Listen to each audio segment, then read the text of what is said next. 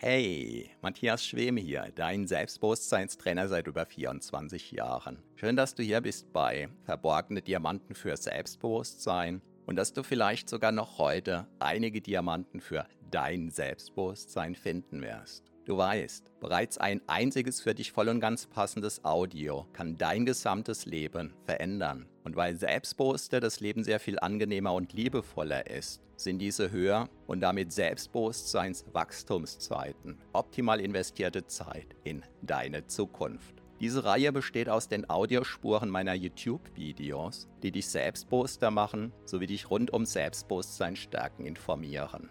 Bereits kurz nachdem ein neues YouTube-Video erschienen ist, kannst du hier die Audiospur hören. So wie der stete Tropfen den Stein höhlt, stärken diese Rohdiamanten dein Selbstbewusstsein. Zum Glück sehr viel schneller. Keine Sorge, ein zu viel gibt es nicht. Und solltest du mal dabei einschlafen, kann das die Wirkungen sogar noch vertiefen. Meinen Hauptpodcast findest du auf selbstbewusstseinpodcast.de.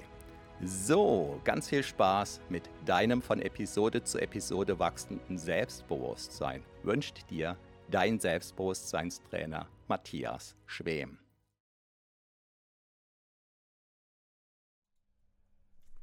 Heute bekam ich nun Post von der Staatsanwaltschaft und in diesem Schreiben, was ich dir später vorlesen werde, da geht nun draus hervor, was es mit diesem Strafverfahren gegen meine Person, also wie da jetzt der Ausgang ist.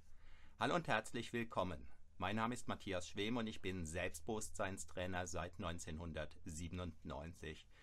Am 8. September 2016 hatte ich im Livestream darüber gesprochen, wie zwei Kripo-Beamte plötzlich bei mir vor der Gartentür standen und ähm, dass sie mir eröffnet hatten, dass gegen mich wegen dem Verdacht der Hehlerei ermittelt wird.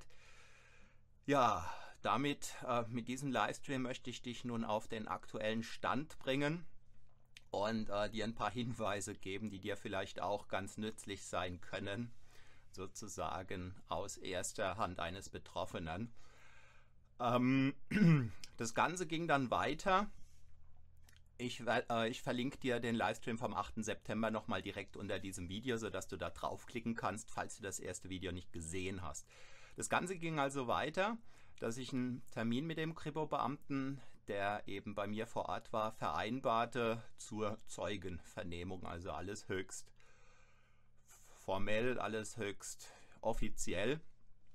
Und ähm, das fand dann dort im Polizeipräsidium statt. Eine ja, sachlich freundschaftliche Atmosphäre, würde ich sagen. Und äh, ich hatte mir überlegt, meinen achtjährigen Sohn zu fragen, der sich sehr für die Polizei interessiert, ob er Lust hat mitzufahren, was er bejaht hat.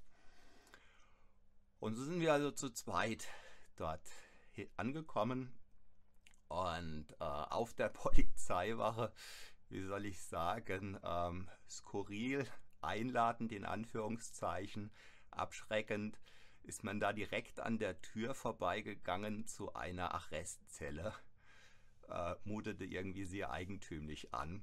Ich war ja zu dem Zeitpunkt immer noch äh, oder ja offiziell Beschuldigter.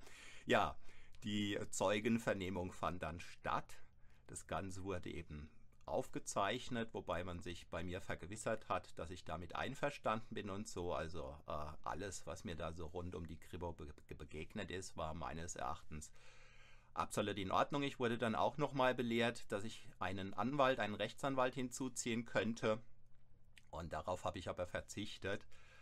Ähm, aus zwei Gründen. A, war ich mir relativ sicher, dass das Ganze bald eingestellt werden würde. Und B, hätte ich einen Rechtsanwalt hinzugezogen, dann wäre sozusagen unabhängig vom Ausgang, wäre ich auf den Kosten sitzen geblieben weil, so mein Kenntnisstand zumindest, wenn eine Strafanzeige gegen jemanden gestellt wird, ähm, dann muss der, der die Strafanzeige stellt, niemals die Kosten dafür zahlen, außer man könnte ihm nachweisen, dass er böswillig so eine Anzeige gestellt hat. Ja, ähm, so das. Und ähm, es wurde dann so eine Abschätzung mir gegenüber hinter vorgehaltener Hand ähm, geäußert, dass man vermutet, dass ich so innerhalb von vier Wochen ein Schreiben von der Staatsanwaltschaft bekäme und ich sag mal so mit einem halb verhaltenen Augenzwinkern. Also mir wurde dann signalisiert, dass das Ganze wohl äh, aus der Erfahrung heraus einen positiven, ein, ein positives Ende nehmen würde. Hi, Sika, Let's Playerin oder Let's Player. Ähm, ja, interessant. Vorgestern, glaube ich, bekam ich einen Anruf von einem Mann, den ich nicht kannte. Ich dachte erst, es ist ein möglicher Seminarteilnehmer. Dann stellte sich raus, er war, ist auch ein Betroffener. Hat also auch von demselben eBay-Händler äh, ein Gerät vom selben Hersteller bezogen, was offenbar aus derselben, ich sage jetzt einfach mal Palette, keine Ahnung, die, die gestohlen wurde, stammte. Und äh, bei ihm ist eben die Kripo ganz genauso aufgeschlagen, allerdings offenbar relativ, oder ja, wie er gesagt hat, unfreundlich barsch.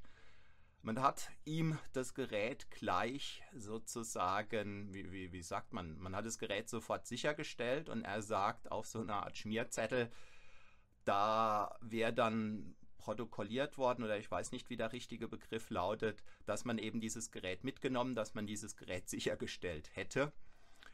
Ähm, er ging dann auf die Kripo, Moment, jetzt muss ich gerade überlegen, um eine Strafanzeige gegen den Händler, genau gegen den Händler zu stellen, der ihn ja sozusagen betrogen hatte, dadurch, dass er eben ja, Hehlerware verkauft hat.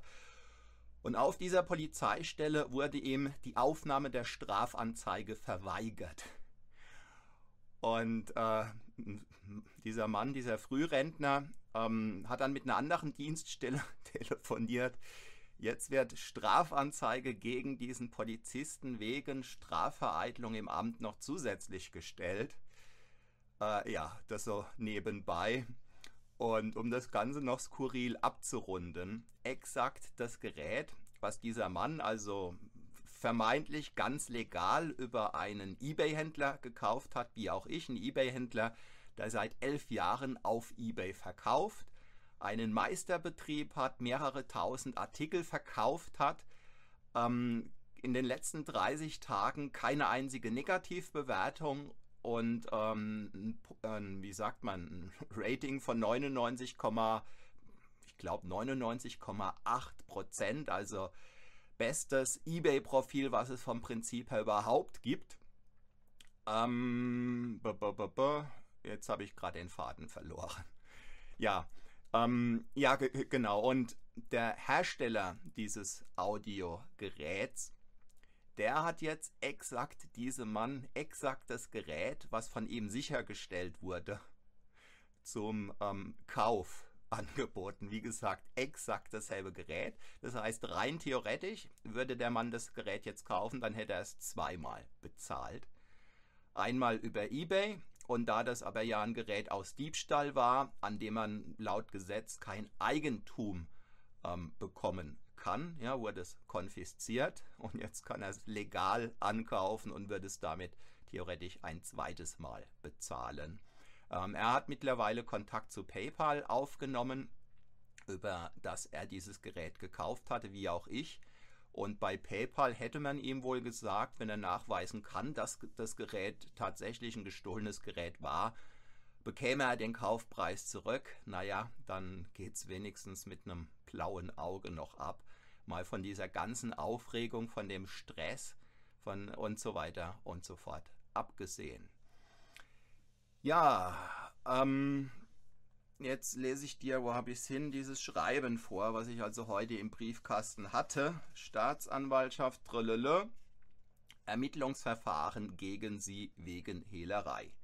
Sehr geehrter Herr Schwem, in dem oben genannten Verfahren habe ich mit Verfügung vom Datum folgende Entscheidung getroffen. Das Ermittl Ermittlungsverfahren wird gemäß Paragraph Tralala eingestellt.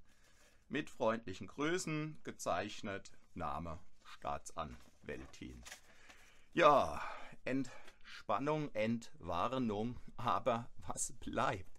Als ich jetzt so drüber nachgedacht habe, hat sich mir insbesondere folgende Frage gestellt. In meinem Fall war es ja ähm, so, dass ich diesen Audiorekorder behalten konnte, weil ich ihn beruflich brauche. Jetzt ist es aber ja sozusagen von höchst offizieller Seite mir quasi höchst offiziell mitgeteilt worden, dass dieses Gerät, was ich gekauft habe, eben in dem Glauben, dass es ganz legal verkauft worden ist, dass dieses Gerät aus einem Diebstahl stammt.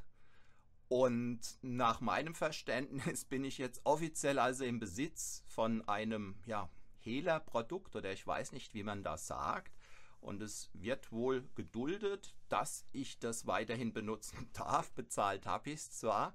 Jetzt stellt sich mir natürlich die Frage, jetzt wo ich weiß, dass dieses Gerät aus einem Diebstahl stammt, angenommen, ich würde das jetzt verkaufen, also nach meinem momentanen Verständnis, ja, würde ich mich dann wahrscheinlich definitiv strafbar machen, weil ich weiß ja jetzt, dass das ein Produkt aus einem Diebstahl ist und würde ich es jetzt weiter verkaufen, vermute ich mal, dass die Staatsanwaltschaft oder die Kripo bei mir wieder anklopfen würde. Äh, äh, ich weiß es nicht, aber das ist einfach so mein Verständnis und nicht nur bei mir, sondern auch bei dem, der das Gerät gegebenenfalls kaufen würde, weil der ja seinerseits davon ausginge, dass er dieses Gerät dann wiederum ja redlich erworben hätte. In diesem Sinne ist also die ein oder andere Frage noch offen. Ja, ich habe nicht vor, das Gerät zu verkaufen, aber ja, was wäre, wenn ich das täte? Und eine andere Frage, wenn dieses Gerät jetzt, auf das ich ja normalerweise zwei Jahre Garantie hätte, ja, wenn das jetzt irgendwie einen Hau bekommt und es ist kaputt, ja, was passiert dann, wenn ich es an den Hersteller schicke? Zieht der es dann ein, weil es nach meinem Verständnis ihm ja nach wie vor offiziell gehört? Naja, Fragen über Fragen. Ich werde wohl auch bei PayPal einfach mal anfragen, um einfach zu gucken, inwieweit ich da tatsächlich mir den Kaufpreis holen könnte, sodass ich dann dieses Gerät meinetwegen, keine Ahnung, zurückgehen lasse oder habe keine Ahnung, was da gegebenenfalls getan werden könnte, müsste, sollte, nicht dürfte und so weiter und so fort. Ja, äh, genau, ich wollte dir noch ein paar Infos rüberreichen. Ähm, und das, was ich jetzt sage, finde ich sowas von paradox. Also, in dem Maß, wie ein Gerät, was du neu kaufst, zum Beispiel auf eBay, wenn du das als Schnäppchen kaufst, weil es zum Beispiel in einer Auktion, weil du einen günstigen Preis erzielst, in dem Maß, wie dieser günstige Preis vom empfohlenen Verkaufspreis nach unten hin abweicht, müsste man, so verstehe ich ähm, die, die, wie sagt man, die, die, den Vorwurf der Staatsanwaltschaft müsste man sozusagen erahnen, dass dieses Produkt aus einem Diebstahl stammt und dieser Argumentation folgend dürfte man dieses Produkt dann nicht kaufen. Ähm, und das bedeutet, dass in dem Maß, wie du ja auch über einen eine äh, ne große Plattform oder auch über einen Händler, der das seit x, der, der, der seit x Jahren sich nichts zu Schulden kommen gelassen hat, in dem Maß, wie du da ein Produkt günstig kaufst, ja, kann es sein, dass ein paar Tage später die Kripo vor deiner Tür steht. Und ähm, das ist nicht der, der ist kein Einzelfall, sondern wenn du ein bisschen recherchierst, wirst du feststellen, es gibt ganz viele solcher Fälle. Ja, und das wirft einfach die Frage auf, äh, woran kannst du erkennen, dass ein Gerät, was du kaufen möchtest, nicht aus einem Diebstahl stammt? Und ähm, ja, also ich habe nicht wirklich Kriterien gefunden, an denen man festmachen könnte, wenn A und B und C erfüllt ist, dann kann man sicher kaufen. Insofern behaupte ich einfach mal, sobald du irgendwo bei irgendeinem Händler ein Gerät relativ günstig kaufst, könnte es sein, dass du dich damit unwissentlich strafbar machst. Sollte ich irgendwas falsch verstanden haben, solltest du ähnliche Erfahrungen gemacht haben oder ganz andere, dann schreib es mir gerne unter dieses Video in die Kommentare. Ich jedenfalls bin froh, dass diese Aktion gegen mich eingestellt wurde. Ich war zwar relativ guter Dinge, weil ich insbesondere zuvor ein Video von einem Rechtsanwalt hier auf YouTube gesehen hatte, dem vom Prinzip her genau dasselbe passiert ist und der dann einfach da beschrieben hat, wie er damit umgegangen ist. Und das hat mich halt relativ ruhig sein lassen. Aber falls du schon mal vor Gericht warst, ähm, da, dann weißt du, zumindest ist es meine Erfahrung, dass manche Urteile zumindest als nicht sachkundiger Jurister, Juristler, keine Ahnung, ähm, manchmal sehr eigentümlich anmuten und dass da, wo man davon ausgeht, man gewinnt, man am Schluss möglicherweise doch federn lassen muss. Ja, das nochmal ein Livestream der besonderen Art, ausgegebenem Anlass. Ich wünsche dir, dass dir das nie passiert und falls doch, dass du dann selbstbewusst genug bist, auf deine Rechte zu pochen, genauer gesagt von deinen Rechten Gebrauch zu machen, die du idealerweise natürlich dann auch kennst. Ja, dabei möchte ich es belassen. Wenn dir dieses Video den ein oder anderen Impuls geben konnte, dann zeig es mir gern mit einem Daumen hoch. Schau auch mal in die Links unter dieses Video, vielleicht ist da für dich was mit dabei. Ich freue mich sehr, wenn du auch morgen wieder zuschaltest. Ich bedanke mich recht herzlich für deine Aufmerksamkeit, wünsche dir eine gute Zeit. Mein Name ist Matthias Schwem.